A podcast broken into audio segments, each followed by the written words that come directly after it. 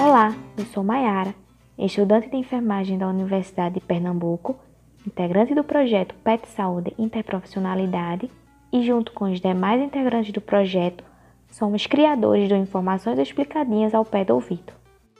Eu tô aqui para te falar que a partir dos próximos áudios você poderá entender melhor, de uma forma diferenciada, bem explicadinha, sobre a hipertensão arterial, a tão conhecida pressão alta, e sobre a diabetes.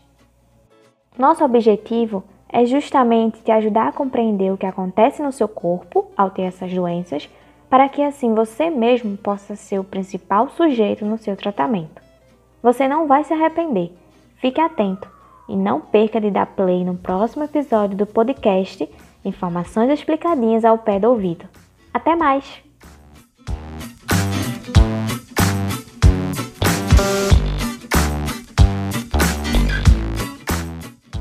Ouvinte!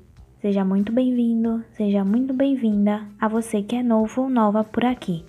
A você que já nos acompanha, fico muito feliz por você voltar ao Informações Explicadinhas ao Pé do Ouvido e está disposto a ouvir o terceiro episódio da sequência de áudios sobre diabetes. Aqui quem fala é Mayara, estudante de enfermagem da Universidade de Pernambuco, integrante do projeto PET Saúde Interprofissionalidade e juntamente com os demais integrantes somos criadores do Informações Explicadinhas ao Pé do Ouvido.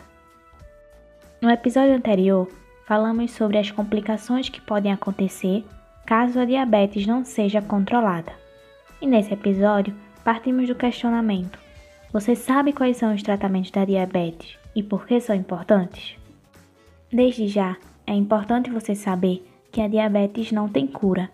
Trata-se a diabetes controlando os níveis de açúcar no sangue e prevenindo a evolução da doença através da melhora dos hábitos de vida e com o uso de medicamentos orais ou aplicação de injeção diária de insulina, dependendo do seu nível de diabetes que o profissional médico responsável apresentará.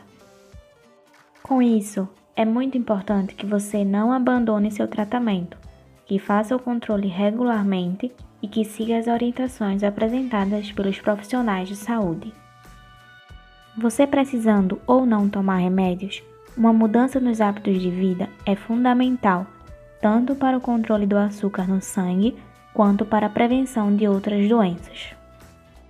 Hábitos como o controle do peso corporal e alimentação saudável e balanceada, com verduras, legumes, grãos, azeites, investindo principalmente na diminuição do sal, não consumindo açúcar, refrigerantes, doces, evitando enlatados, conservas, carnes embutidas, defumados, frituras, creme de leite e maionese. Adote a prática de atividade física moderada, por exemplo, caminhadas rápidas de 30 minutos, 5 vezes na semana. Diminua o consumo de bebidas alcoólicas e do fumo e evite o estresse, arranjando tempo para você, para se divertir. Isso tudo faz parte do tratamento e colabora no controle dos níveis de açúcar no seu sangue. Ao ser necessário o uso de medicamentos orais ou a aplicação de insulina para um controle mais eficaz, você deve ficar muito atento regularmente aos horários e às dosagens, se organizando para nunca se esquecer. Adote um estilo de vida equilibrado, utilize os medicamentos prescritos com disciplina e seu tratamento será efetivo, prevenindo complicações. Fique atento! No próximo episódio, falaremos sobre o efeito dos medicamentos para diabetes no seu organismo. Até mais!